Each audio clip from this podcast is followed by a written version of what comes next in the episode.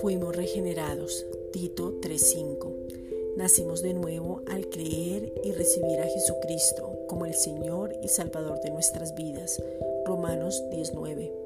Entonces, a causa de que Él fue levantado y resucitó, nosotros también hemos resucitado a una nueva vida. Efesios 2.6.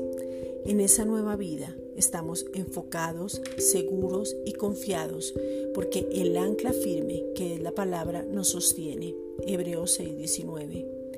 Padre, te pedimos en el nombre de Jesucristo una revelación sobrenatural donde nos podamos ver en el lugar que tú nos has colocado, que es en lugares celestiales, juntamente con Él en esa nueva vida donde también nosotros resucitamos y que desde ahí oramos.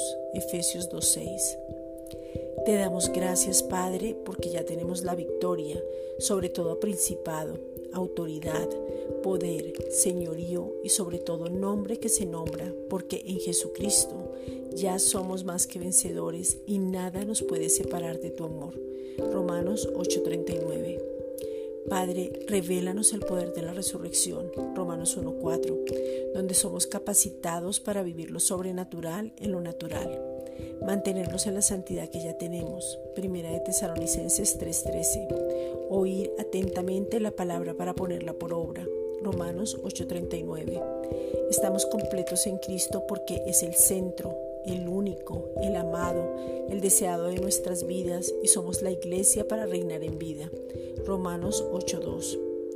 Padre, te pedimos en el nombre de Jesucristo que podamos rendirnos totalmente a ti, no apoyados en nuestra propia prudencia. Proverbios 3:5. Desnudemos nuestro corazón sin medida ni engaño y nos determinemos en lo que tú ya has establecido para nuestras vidas. Hebreos 8:6 y que el propósito de ser hechos a la imagen de tu Hijo se cumpla en nosotros. Romanos 8:29. Gracias Padre.